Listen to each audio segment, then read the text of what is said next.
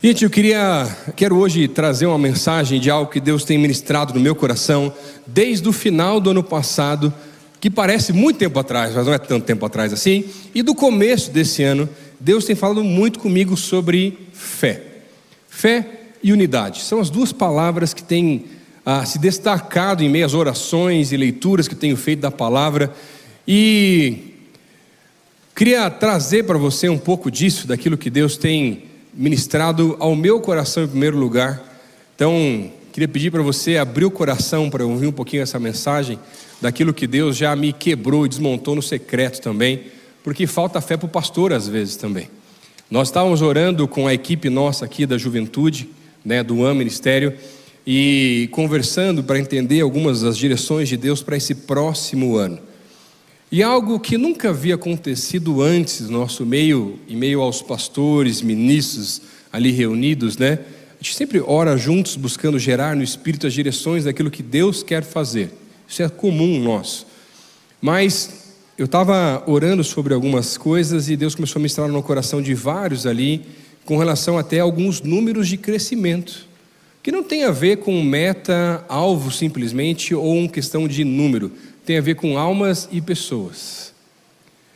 E eu confesso para você que os números que Deus começou a mostrar para vários dos nossos ali são bem maiores do que, os nós, já, do que nós já conseguimos realizar em, em todos os últimos anos que eu já estou aqui trabalhando na igreja e de outras coisas que eu já vi no passado também.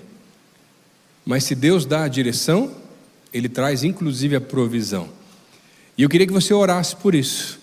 Não vou falar hoje, não vou dar spoiler, nos próximos cultos, a gente vai ter reuniões com a liderança toda, primeiro, para entender essas direções, para trazer para todos nós aqui aquilo que Deus quer fazer. Não é sobre o que eu quero fazer, não é sobre o meu conforto, porque talvez você veio para cá hoje e você teve problema para estacionar o carro. Glória a Deus, meu irmão. Está cheio de gente aí. Senhor Jesus, eu quero pedir que cada vez fique mais difícil para parar o carro nessa igreja. Quero pedir que cada vez fique mais difícil para conseguir o lugar que eu gosto, que eu acho que é meu, mas não é meu. É na é verdade, tem gente que vem assim, né? E se tem alguém sentado, você fica bravo, não fica? Senta do ladinho ali, mas fica olhando assim, né? É um raio do olho? Meu irmão, isso não tem a ver com cristianismo, tem a ver com egocentrismo. Cuidado, é o corpo de Cristo. Esse lugar vai ficar pequeno em nome de Jesus. Amém? Se vai ter mais culto depois, a gente vê e Deus dá as direções. Por enquanto, vamos trabalhando assim. Amém? Vamos lá. Alguma vez na tua vida alguém já duvidou de você? Já aconteceu com você? Talvez aquele momento em que vão colocar alguém para. Sabe aquela hora que você está indo naquele tempo de escola e estão selecionando as pessoas que vão jogar no time? Eu não sei se era o teu caso, mas normalmente acontecia comigo. Era o penúltimo, muitas vezes o último a ser escolhido.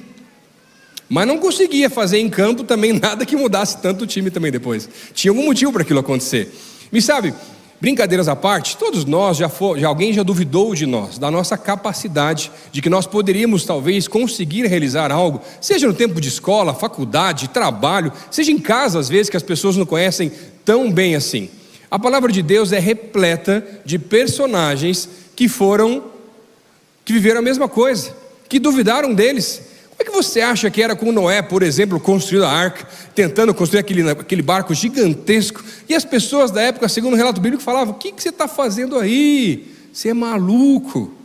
E sabe, a palavra de Deus vai relatar diversos personagens que entenderam o que era realmente andar pela fé.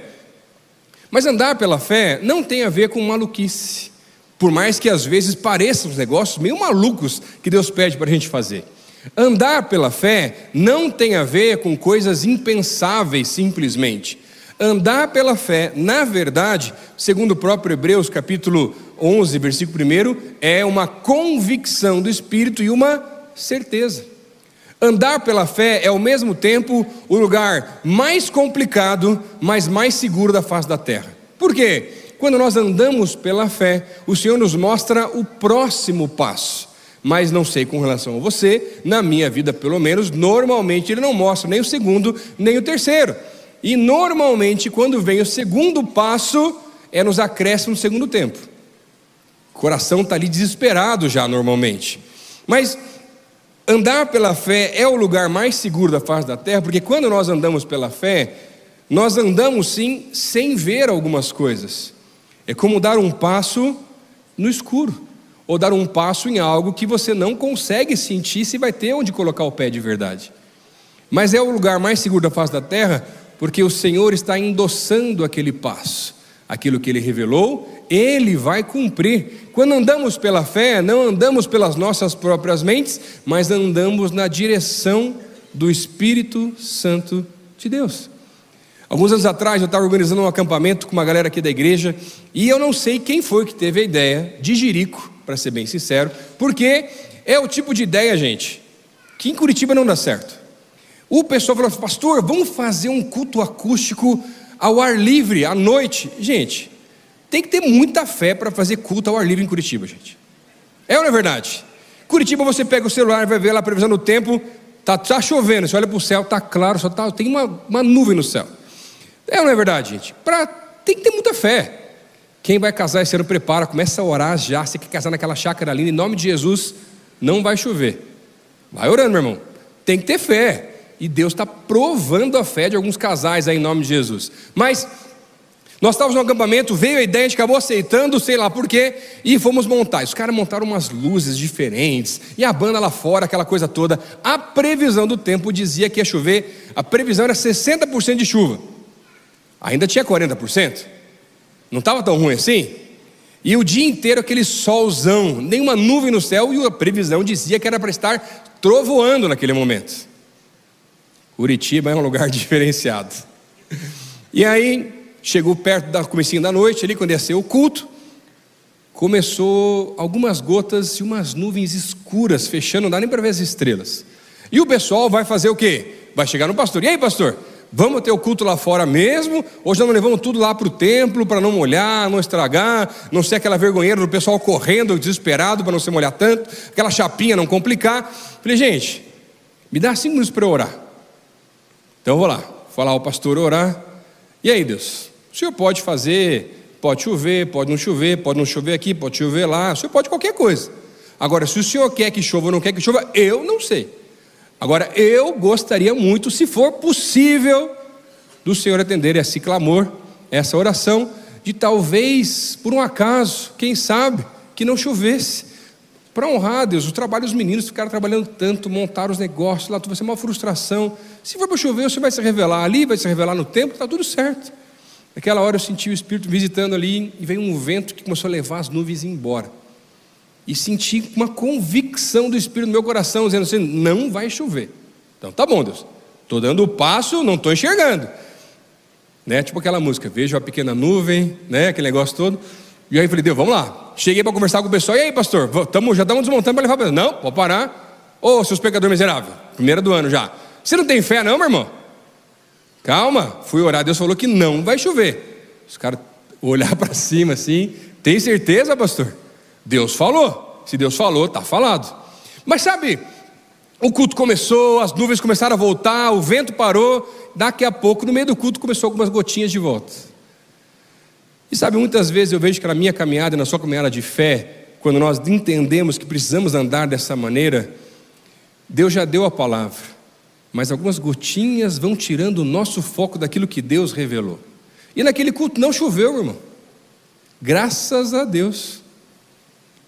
E sabe, eu quero olhar junto com você hoje a palavra de Deus e entender como que nós podemos caminhar cada vez mais pela fé.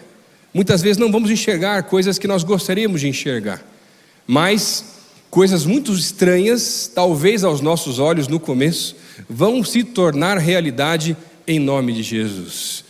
Eu creio que essa igreja vai ficar pequena assim em nome de Jesus. Eu creio que essa igreja vai expandir e crescer cada vez mais, não só em Curitiba, em outras cidades, até em outros países, para honra e glória do Senhor Jesus, porque aquilo que Ele faz nesse lugar, Ele vai fazer também em muitos outros lugares, através de pessoas que estão aqui hoje, que vão começar a ser enviadas para outros lugares daqui a algum tempo.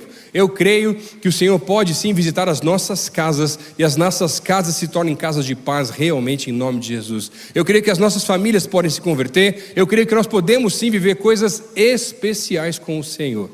Mas isso tudo é sobre fé. Pela fé, segundo o livro de Hebreus, capítulo 11, e vai trazer um relato e vai dizer: pela fé, homens e mulheres viveram coisas sobrenaturais do Senhor. Pela fé, venceram grandes exércitos, pela fé, fecharam a boca de leões, pela fé, alimentaram multidões sem ter comida quase alguma, pela fé, venceram e conseguiram alcançar vitórias que são completamente inexplicáveis para a razão humana. Meu irmão, esse ano é um ano de fé, e pela fé, eu creio que você pode alcançar vitória nesse ano em nome de Jesus. E sabe, Queria pedir para você abrir a tua Bíblia no livro de 1 Pedro, capítulo 1, a partir do versículo 3. Eu quero ler esse texto junto com você. E é muito interessante porque Pedro é um personagem que precisou aprender a andar cada vez mais pela fé. E eu quero olhar junto com você para esse texto, entender o que o Senhor quer ministrar aos nossos corações hoje, aqui também, nesse lugar. A carta de 1 Pedro, ao longo dos cinco capítulos, ela vai falar sobre fé e várias orientações para a vida prática dos cristãos e vai nos encorajar nos mantermos cada vez mais firmes na fé no Senhor Jesus. 1 Pedro, capítulo 1, a partir do versículo 3, diz assim a palavra: Todo louvor seja dado a Deus, o Pai de nosso Senhor Jesus Cristo. Por sua grande misericórdia, ele nos fez nascer de novo por meio da ressurreição de Jesus Cristo dentre os mortos. Agora temos uma viva esperança e uma herança imperecível, pura, imaculada, que não muda nem se deteriora, guardada para vocês no céu. Por meio da fé que vocês têm, Deus os protege com o seu poder, até que recebam essa salvação, pronta para ser revelada nos últimos tempos. Portanto, alegrem-se com isso Ainda que agora, por algum tempo, vocês precisem suportar muitas provações, elas mostrarão que a sua fé é autêntica. Como, como o fogo prova e purifica o ouro, assim a sua fé está sendo experimentada, e ela é muito mais preciosa do que o simples ouro. Isso resultará em um louvor, glória e honra no dia em que Jesus Cristo for revelado. Embora nunca o tenham visto, vocês o amam e ainda que não o vejam agora, creem nele e exultam com alegria indizível e gloriosa, pois vocês estão alcançando o alvo da sua fé, a salvação das suas almas. Vamos orar mais uma vez? Deus nos visita aqui agora esse lugar, Pai. Nós queremos caminhar com o Senhor a cada dia, mas muitas vezes nos falta fé para entendermos as direções do Espírito e vemos aquilo que o Senhor quer realizar através da nossa vida. Eu quero pedir, Deus, hoje, nesse lugar, que o Senhor venha a aumentar a nossa fé. Possamos entender, Deus, a tua palavra, nós abrimos os nossos corações, fala conosco. Essa é a nossa oração, Deus, no nome de Jesus. Amém. Esse texto nos ensina sobre fé e hoje eu quero olhar junto com vocês para esse texto para entender como nós podemos alcançar as nossas promessas do Senhor pela fé. E sabe, a primeira maneira que esse texto nos revela é que pela fé, a teoria e a prática se equilibram. O versículo 6 vai dizer: Portanto, alegrem-se com isso, ainda que agora, por algum tempo, vocês precisem suportar muitas provações. Um dos maiores desafios da vida cristã é alinhar a teoria com a prática. É muito bom olhar para os relatos, para as histórias, para as inspirações que a palavra de Deus nos traz, daquilo que grandes homens e mulheres de Deus realizaram no Senhor. Outra coisa é poder entender que aquilo também pode acontecer na nossa vida, de outras maneiras, é claro, em outras fases. Agora, quando eu olho para a vida de Pedro, eu consigo ver alguém que realmente precisou aprender a alinhar a teoria com a prática. Quando você pensa em Pedro, qual é a primeira coisa que você lembra dele? Ei, ô pecador miserável. Que ele negou Jesus três vezes. Teu coração tá pesado, hein, meu irmão? Tá só começando o ano já. Quem pensou? Vai desencabeçar assim, ó. Pensou, né? A gente fica vendo ruim das pessoas, gente. O irmão pregou, se converteu multidão, meu irmão. Mas você lembra disso, né? Não lembra que foi ele que pisou, que conseguiu andar sobre as águas, lembra? Lembra, pastor? Mas ele afundou. Ah, mas você andou sobre as águas já, meu irmão? Nenhum, eu nunca, nenhum passinho. Uns dois, três, deve ter dado pelo menos. Mas, brincadeiras à parte, quando eu olho para Pedro, eu vejo o mesmo personagem que negou a Jesus três vezes. É o mesmo personagem que, quando é questionado no mesmo lugar em que ele havia negado no sinédrio com os líderes daquela época religiosos, é o cara que havia pregado para a multidão, que havia se convertido, e lá ele não nega Jesus, mesmo sendo ameaçado de ser torturado ou açoitado. E sabe, quando eu olho para isso, eu começo a opa, estou começando a entender um pouquinho o que, que é quando eu começo a deixar um pouco das minhas vontades e começo a alinhar aquilo que um discípulo como Pedro, que andou três anos com Jesus, foi preparado para o ministério, mesmo assim com alguns vacilos que ele teve, como esses, por exemplo, que nós falamos aqui, conseguiu ser aprovado pelo Senhor. E aquilo que ele via, ouvia, ele conseguia colocar em prática, para quando ele fosse testado, provado, experimentado, ele pudesse ser realmente aprovado pelo Senhor. Mas sabe, a fé se desenvolve e aumenta a nossa vida quando aquilo que nós aprendemos, estudamos e ouvimos é finalmente colocado à prova. Por exemplo, Será que você tem fé suficiente para dar a outra face? Ou se alguém já chega lá meio estranho com você, você já. Será que você tem fé suficiente para entregar as suas ansiedades ao Senhor e conseguir ficar tranquilo? Será que você tem fé suficiente para continuar esperando e esperando e esperando e esperando pelas promessas que Deus já revelou para você, mas ainda não aconteceram? Será que você tem fé suficiente para entregar aquilo que Deus te pediu para entregar? Será que você tem fé suficiente para passar por calúnias sem reclamar para os outros e chorar as suas lágrimas no secreto? Sabe, Jesus vai mostrar que quando ele tem uma conversa pesada com um grupo de fariseus da época, descrita em Mateus no capítulo 22, que o problema que acontecia naquela época ainda acontece no meio da igreja hoje, e muitas igrejas por aí fora vivem esse grande problema, muitos crentes vivem isso também. Que era o quê? Pessoas extremamente conhecedoras da palavra, que entendiam sobre a lei, ou os fariseus, mas não eram conectados com a prática. Ou seja, aquilo que eles aprenderam, pregavam e ensinavam, eles mesmos não viviam. E essa era uma grande crítica de Jesus para com o povo ou com os líderes religiosos da época. Mas é muitas vezes o que acontece conosco, e acontece muitas vezes em muitas igrejas no Brasil também. Igrejas que vão falar, não, nós somos a igreja que somos conhecedoras, detentoras, protetoras da palavra. A do gelo, né? Aí por outro lado, tem do outro lado Aquela igreja que a palavra faz parte, mas o negócio é sobrenatural, é o fogo e o negócio diferente, aquela coisa toda. Por que, que tem que ser um ou outro? Quando Jesus vai falar sobre isso em Mateus 22, ele vai dizer: Olha, vocês erram muitas vezes, vocês não, vocês não conhecem a palavra de Deus e o poder de Deus. O que Jesus está falando é como uma mesma moeda que tem duas faces, mas a moeda é a mesma.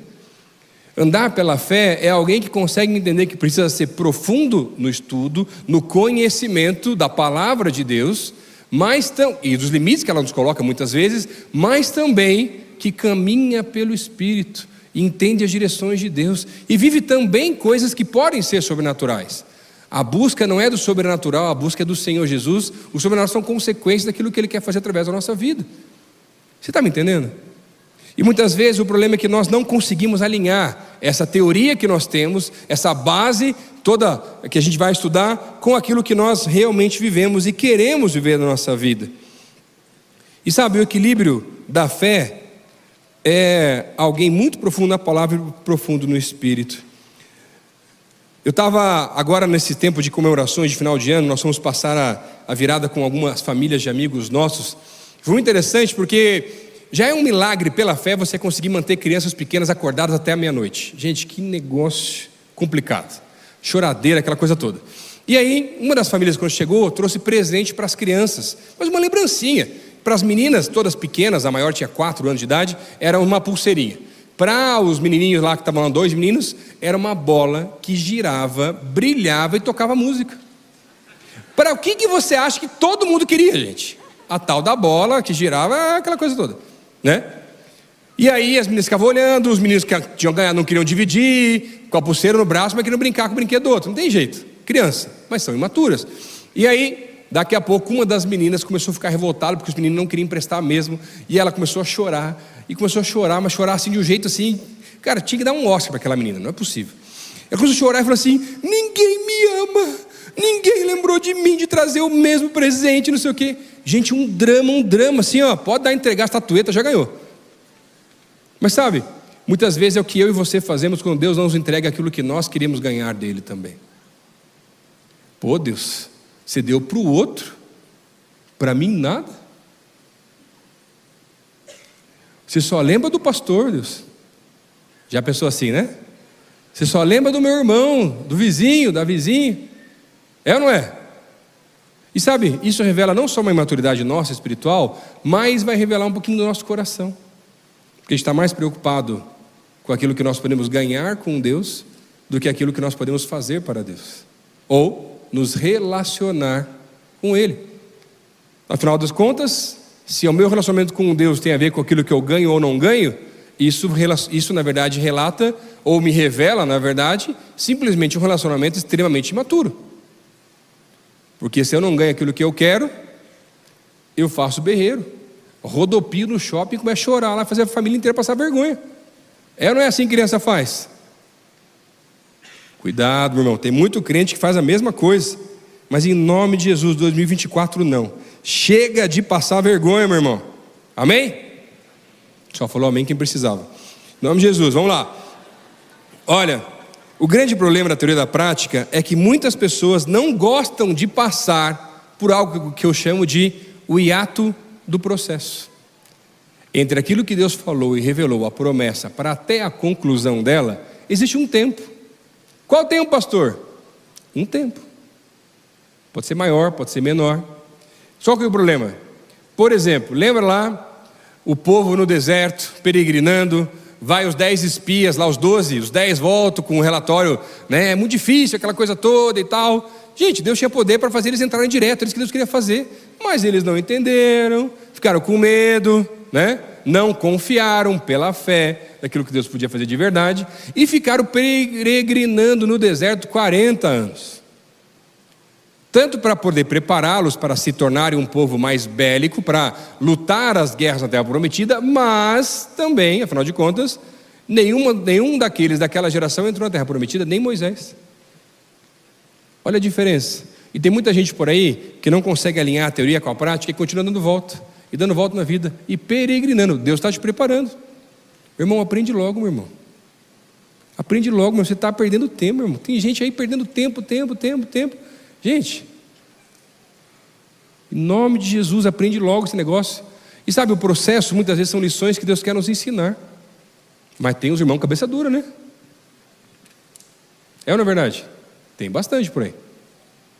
E sabe, alinhar a teoria com a prática também é, na verdade, entendemos que nós precisamos viver aquilo que nós pregamos. E sabe, alinhar tudo isso a gente não faz por maluquice, loucura, a gente faz com endosso do alto. Quando as pessoas olham para nós e veem alguém tomando decisões que não fazem muito sentido, elas vão parecer loucuras para os homens realmente, mas são sabedoria divina. E por isso que andar pela fé, por mais desafiador que seja, é o passo mais seguro que nós podemos dar. Outro dia, eu estava viajando, se não me engano, e a minha esposa foi, foi, passear com as meninas e com o nosso cachorro na volta fúnebre do cemitério ali do Alga Verde, ali, que a gente né, mora por ali, não tem jeito. Né? É o parque que tem, né, gente? Cada um tem um parque que merece. Tem gente que mora a gente mora aqui perto do cemitério mesmo. E aí, é uma região muito boa, né? Não de noite, sim, né? Deu meio estranho o negócio, mas tudo bem. E aí, ela estava lá andando e a previsão do tempo era sol. O que estava vindo? As nuvens pretas se fechando, gente. E não estava preparada para a chuva. Sabe aquela expressão curitibana chamada toró? Daqui a pouco, do nada, caiu um toró, que não tinha nem tempo de reação, e ela com as crianças, com o cachorro, aquela coisa toda e não sei o quê. E ela fez uma oração: Deus, por favor, me ajuda. Meu marido não tem nem como ele chegar aqui, está longe, não dá tempo de chegar em casa, vou me molhar inteira. Eu, eu não tenho problema, as crianças aqui, Deus me ajuda tal. Daqui a pouco passa um homem do lado dela, ó, pega o guarda-chuva aqui, pega, pega e foi embora. E deixou um guarda-chuva com ela. Falou, ah, beleza. Tentou proteger o carrinho, as crianças, aquela coisa toda. Continuou andando. E a chuva piorou, gente. Sabe aquela, aquele toró que nem dá tempo de tirar a roupa do varal, gente? É desse que eu estou falando. E ela correndo, aquele negócio, estou tentando fugir, daqui a pouco do nada ela orando para uma ambulância do lado dela, sobra o meio fio, atravessa na frente dela, assim, sobe moça. Ela olhou pro cara assim, falei, que sobe moça, cara? Que história é essa? Não, mas posso subir, não tá, eu estou preparando a ambulância, não tem marca, não tem nada lá atrás ainda. Por fora é ambulância, por dentro é o furgão. Falei, meu irmão, vigia, é laço. E ela, e agora, Deus? Pela fé, entra ou não entra nessa ambulância? Pode trazer o cachorro, também não tem nada lá. E ela entrou morrendo de medo. Meu Deus do céu, o que eu estou fazendo? Estou eu sozinha com duas crianças aqui, com o cachorro e tudo mais. Acho que era só com a Lúcia, a Liz não tinha nascido ainda. O que eu vou fazer?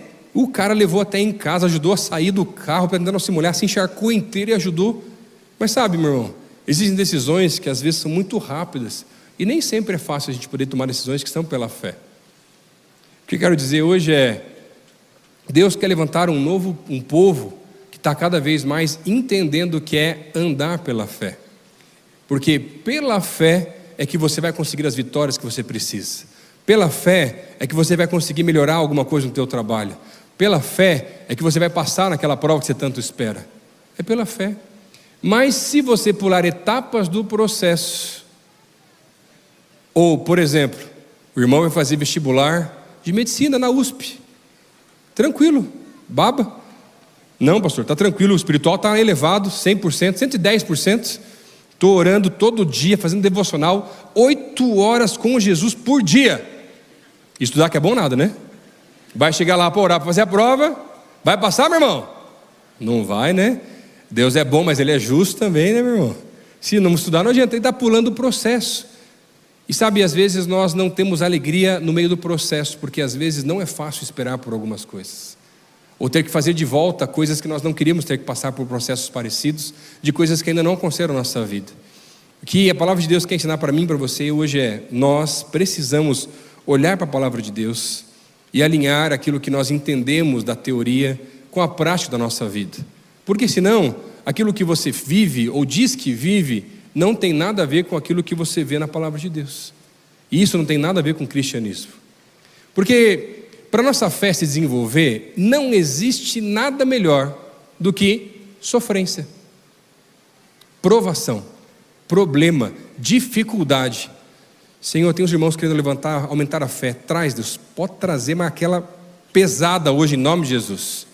E a igreja diz: Ah, ó, oh, o pessoal está querendo problema aí, Deus, pode preparar aí que o negócio está forte esse ano. A segunda lição que eu quero ver com você aqui nesse texto é sobre isso. Porque ah, pela fé nós somos provados, mas somos valorizados. O nosso valor aumenta quando somos aprovados em meio às provações pelas quais nós passamos. Olha só o que diz o versículo 7 desse mesmo texto. Eles mostrarão que a sua fé é autêntica, como fogo prova e purifica o ouro, assim a fé está sendo experimentada. Você já ouviu alguma vez falar num termo chamado autenticidade espiritual? Quando a gente fala sobre autenticidade, isso é algo que mostra que é único, que comprova que foi feito por uma determinada pessoa. Quando uma obra de arte ela é autenticada ou estudada para saber se era realmente daquele artista, os mínimos detalhes são observados. Mas, como todo artista, ele veio de uma escola, ele traz uma linha que ele aprendeu e desenvolveu que tem a ver com a parte histórica daquilo que ele viveu. Mas as pinceladas, a maneira de fazer algumas, algumas coisas que ele coloca naquela obra de arte são únicas. E sabe, a nossa fé, ela é singular. Ela é coletiva no meio da igreja, mas com pessoas físicas ela é singular. Por quê? Por mais que eu possa ouvir os relatos, estudar a palavra, guardar no meu coração, ouvir as histórias que me inspiram de pastores, líderes, os meus pais, de amigos, pessoas que estão aqui e viveram coisas tremendas com o Senhor, isso tudo pode me inspirar e me mostrar o caminho, mas nada disso vai tomar o lugar que eu mesmo tenho que passar para minha fé ser experimentada e, como o texto vai dizer, se tornar autêntica. Porque por mais que algumas pessoas tenham passado por coisas parecidas pelas quais eu já passei, ou venha a passar no futuro, ninguém na face da terra vai passar pelas mesmas coisas que você passou. E aí a tua fé vai ser provada. Se aquilo que eu vi, ouvi, aprendi, guardei no coração, Na hora do vamos ver, será que vai ser aprovada ou desqualificada? Será que na hora do aperto, na hora das coisas complicadas, eu vou me manter firme de verdade naquilo que eu acredito, que eu aprendi na teoria, mas ainda não vivi na prática? Será que quando a bênção não chegar, o tempo aumentar, o milagre não vier no tempo que eu esperava, ou talvez o luto se encontrar na minha casa, será que eu vou conseguir manter a mesma fé? Quando falei para vocês algum dos relatos do capítulo 11 de Hebreus, entre os relatos maravilhosos, o finalzinho do capítulo 11 vai trazer relatos de coisas complicadas. E o autor vai dizer: pela fé, homens foram, homens e mulheres foram caluniados, açoitados, partidos ao meio, enforcados, mas ainda assim alcançaram vitória pela fé. Ou o primeiro deles que é descrito no livro de Hebreus, no capítulo 11, que era Abel, que ofereceu o que ele tinha de melhor para Deus e por isso morreu através do seu irmão. E o texto vai dizer: Mas o seu testemunho ainda fala dos nossos dias. Olha que coisa linda. Mas nós queremos só a parte boa do negócio. É ou não é verdade? E sabe, muitas vezes eu vejo que a maior dificuldade que nós temos nesse momento, para poder fazer com que a nossa fé seja cada vez mais autêntica, é porque é muito mais fácil ter a fé do outro do que a nossa própria fé. Eu lembro das histórias do meu pai, das coisas que ele viveu, das lutas que ele venceu, de coisas tremendas que ele viveu, que me contava e continua me lembrando algumas vezes. E por mais que isso me inspire e me ajude a passar, não vai passar por mim. Não tem como você passar pelo outro. E esse é um dos grandes problemas do cristianismo quando nós falamos de uma segunda, terceira ou quarta geração de cristãos numa mesma família. Quando a primeira geração de cristãos numa família acontece, a primeira pessoa se converte, aquele primeiro amor, aquela paixão, aquele negócio todo, mas ele começa agora, à medida que vai envelhecendo, formando família, a passar para os próprios filhos. E tem muitos filhos em muitos lugares que não querem viver a fé dos seus pais. Talvez porque a fé dos seus pais não é tão boa assim. E talvez seja até tão boa, mas os pais às vezes pecam pelo excesso e querem proteger tanto, cuidar tanto e fazer tudo do melhor para não passar pelas dificuldades que passaram, talvez no passado, que acabam às vezes passando do ponto, estragando e privando às vezes a próxima geração de ter as suas batalhas, as suas lutas e as suas vitórias. O que o texto está dizendo para nós aqui é que a fé para crescer, ela tem que ser experimentada, provada. A fé é uma convicção, uma certeza que a palavra de Deus nos revela. Agora, se eu viver só na teoria, mas nunca ter vivido na prática, essa fé não é autêntica. Ou, como o texto vai dizer, ela é falsa. A grande questão é que nós precisamos entender é que coisas sobrenaturais do Senhor, respostas do alto, direções, tempos no secreto que você está olhando para a palavra e parece que a palavra está falando com você, que tem um texto em negrito, ou algo que você entendeu, uma direção, respostas. Estas coisas são experiências com o Senhor. A experiência não é só pela experiência ou uma busca pela experiência, são consequências de intimidade secreto. Agora, as experiências provam e firmam a nossa fé e fazem com que a nossa fé se torne cada vez mais autêntica que é o que o texto vai nos revelar aqui. Agora, olha só, por exemplo, o que acontece com o Jó, que passou por tantas provações dolorosas, mas todas elas com provação de Deus. Jó, capítulo 23, versículo 10, vai dizer: Mas ele sabe o meu caminho, se ele me provasse, sairia eu como o ouro puro. Pedro vai usar essa figura de comparação de um ourives. À medida que as impurezas são tiradas e é passado pelo fogo, aquele, aquele material, aquele elemento, cresce de valor. Lembra de problemas, dificuldades que você passou no passado, já venceu no espírito? Na época parecia algo extremamente complicado. Quando você olha para trás, não parece algo simples hoje em dia? Que se viesse de volta, você resolvia assim. É não é assim? Você cresceu de valor subiu na caminhada de fé. Aquilo que antes tirava a tua paz não tira mais. Você foi aprovado, teu valor foi agregado. É isso que o texto está dizendo. Outro dia eu estava vindo aqui para a igreja, até pensando sobre essa mensagem, essa ideia de fé.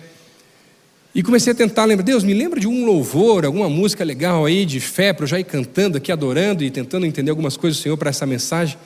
Me vinha um negócio de esperança, de dia. Falei, mas que, que música que é essa? Não consigo lembrar dessa música.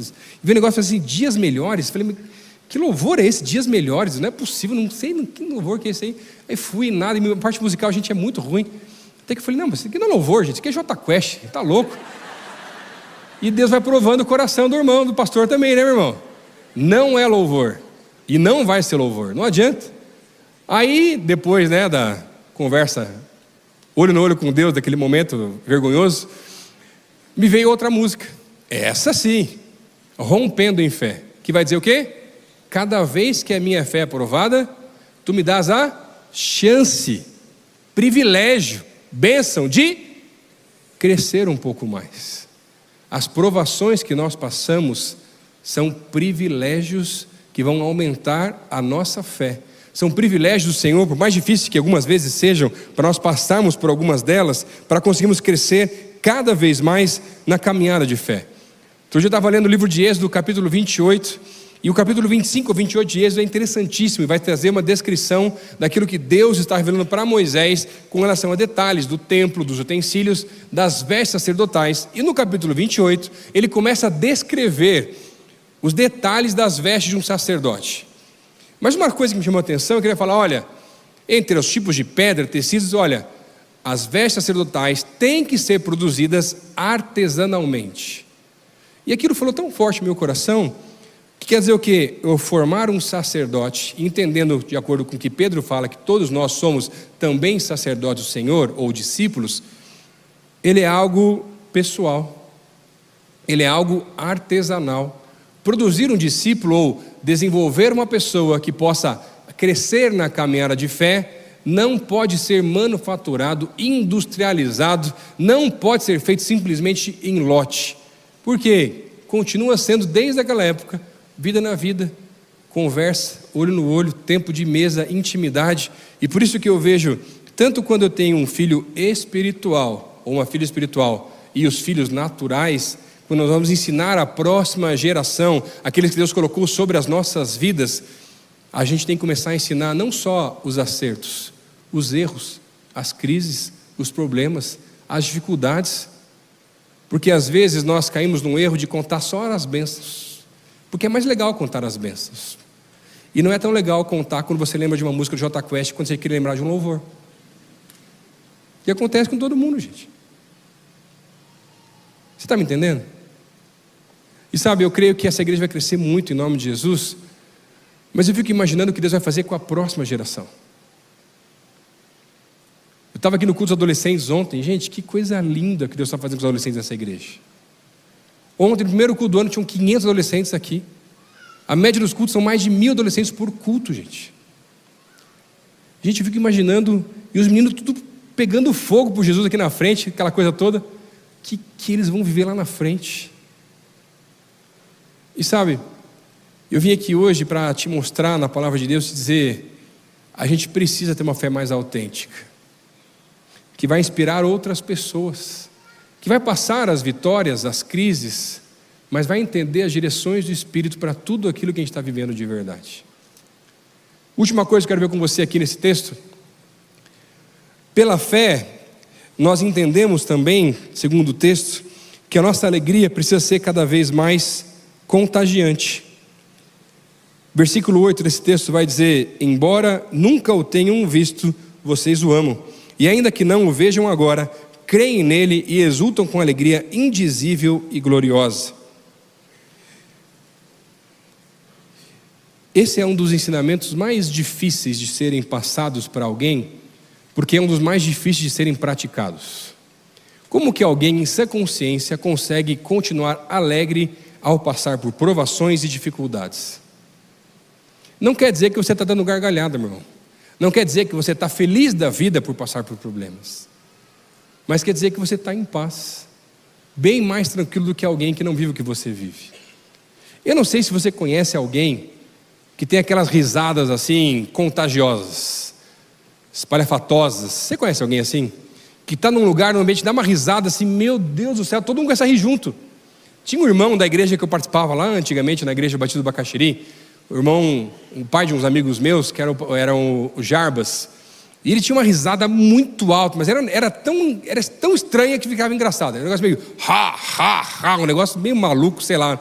Gente, mas num culto, o pastor fazia uma graça lá no negócio, o cara começava a rir. Gente, parava o culto, porque todo mundo ria da risada dele, não da piada do pastor, é claro. Porque era muito engraçado. Mas sabe, a alegria, ela é contagiante. Quando você consegue passar para alguém esse ensinamento de que, mesmo passando por lutas e provações, por mais difícil que seja passar por estas coisas, eu posso continuar alegre no Senhor, mesmo assim, opa, isso é diferenciado. Agora, mimimi, sentimento de inferioridade, vitimismo e essas coisas todas, eles parecem que contagiam, mas não contagiam tanto quanto a alegria contagia. E muitas vezes para nós é difícil lidar com isso porque não é fácil alinhar essa teoria com a prática. Porque, pastor, você não sabe as lutas que estou vivendo, os problemas que estou passando e as coisas que estão acontecendo lá em casa. E quando Paulo vai falar, inclusive em 2 Coríntios capítulo 4, sobre sofrimentos, ele vai falar que os nossos sofrimentos são leves e momentâneos. Falou, opa, peraí, Paulo. Pode ser para você. Para mim não é. É ou não é verdade? Se você tivesse no meu lugar, e se você tivesse no lugar de Paulo, meu irmão? Melhor não, né? Olha o sofrimento. Cara, como é que alguém pode dizer em sua consciência que os nossos, os nossos leves e momentâneos sofrimentos produzem para nós um eterno peso de glória? Senhor, só um parente só. Senhor, vai ter que ser bem pesado, hein? não é possível. Que está difícil a luta. É ou não é verdade, meu irmão? Gente, vamos ser sinceros. É verdade. É difícil. É batalha. É complicado. Como que alguém sem consciência consegue colocar sobre isso? Tudo isso, na verdade, é uma questão de perspectiva. Quando eu fico olhando só para o problema, só para a dificuldade, só para situações adversas, complicadas, realmente os problemas parecem absurdos. E eu não consigo resolver, eu não sei resolver. Agora, quando eu paro de olhar para os problemas e começo a olhar para Deus, os problemas se tornam tão pequenos. Problema é que muitas vezes nós perdemos tempo demais e o inimigo rouba a nossa alegria, porque a gente está perdendo foco e olhando só para os problemas, e não olhando para o Deus que está acima de todos os problemas e dificuldades. Muitas vezes, quando a nossa volta tudo parece escurecer, o que nós precisamos fazer é olhar para o alto. Na minha caminhada cristã, uma das maiores lições que eu aprendi é que muitas vezes eu não posso ficar olhando para trás de coisas que foram erros e problemas e coisas que talvez não vivi. Sabe o que isso gera? Tristeza, depressão. Eu não posso olhar muito para o lado às vezes, porque eu fico me comparando com os outros e às vezes eu me acho melhor ou pior do que os outros. E eu não posso nem olhar muito para frente. Porque se eu olhar demais para frente, eu fico meio ansioso. Porque afinal de contas, andar pela fé é andar olhando para o alto. Ministério, um pastor, um crente do Senhor Jesus, não importa a idade ou a fase de vida, o maior conselho que eu posso te dar é que você tem que olhar olhando, para cima. Pastor, mas eu não vejo onde eu vou pisar. Exatamente. Você só vai pisar se Deus mandar pisar. Sabe aquela brincadeira que colocava alguém vendado e as pessoas iam falando o que tinha que fazer? É isso. Porque se eu olho que eu tenho que pisar aqui na frente, Deus, não tem lugar para pisar, eu vou cair. Mas Deus não pisar, eu vou pisar. Figura de linguagem, não vou pisar agora, tá, gente? Está me entendendo? Olha que coisa louca, mas ao mesmo tempo tão profunda. E certeira. Outro dia fui convidado a pregar numa outra cidade aqui perto de Curitiba. E minha esposa ficou em casa com as crianças. Normalmente elas dormem cedo. E ela estava tranquila, ia poder descansar um pouco mais cedo. E no final daquele culto, eu estava sentindo algo um pouco estranho.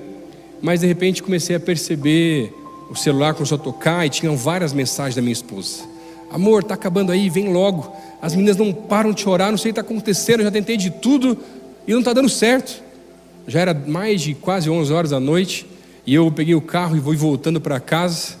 E no meio do carro eu comecei a orar, falei assim, Senhor, visita a minha casa, o que está acontecendo? O que aconteceu com as meninas? Tem alguma coisa? É delas, é espiritual esse negócio? E eu senti o Senhor me visitando naquele carro, dizendo assim: opa, isso é espiritual. E eu repreendi na hora. Na hora que eu orei, o celular não tocou mais. Eu não sei o que aconteceu em casa, porque eu estava no carro ainda. Mas cheguei em casa, todo mundo dormindo. Quando minha esposa acordou, eu perguntei, mas mais ou menos que horas foi? Foi exatamente na hora da oração. E eu falei assim, Deus, mas por que um negócio desse? Eu estou indo aqui pregar, fazer a tua vontade, né, anunciar a tua palavra. E aí o Espírito Santo me visitou e uma alegria começou a invadir aquele carro enquanto eu ia para casa, dizendo assim: Olha, você foi considerado digno, porque o mundo espiritual está sendo abalado através da tua vida. Os ataques vão aumentar e vão vir. Mas se for desse jeito, esse eu já passei, esse já foi, esse eu já sei lidar. Vão vir outros pela frente, mas Deus vai dar vitória do mesmo jeito. E eu vim aqui hoje orar com pessoas que entenderam essa mensagem, porque não é só esse próximo ano, mas a nossa caminhada, a nossa vida, a gente só vai vencer se for pela fé, meu irmão. E todas as vezes que você tentar usar as estratégias humanas, você vai perder. E vai passar vergonha ainda. Agora, quando for pela fé, na direção que Ele está dando, a tua fé vai ser provada, testada, experimentada, e você vai crescer em valor, e você vai cada vez mais aprender a lidar com coisas que não sabia lidar antes, e você vai ser valorizado ainda mais, não só espiritualmente, mas nos lugares onde você passa. As pessoas vão olhar para você e falar: opa, esse cara aí é diferente.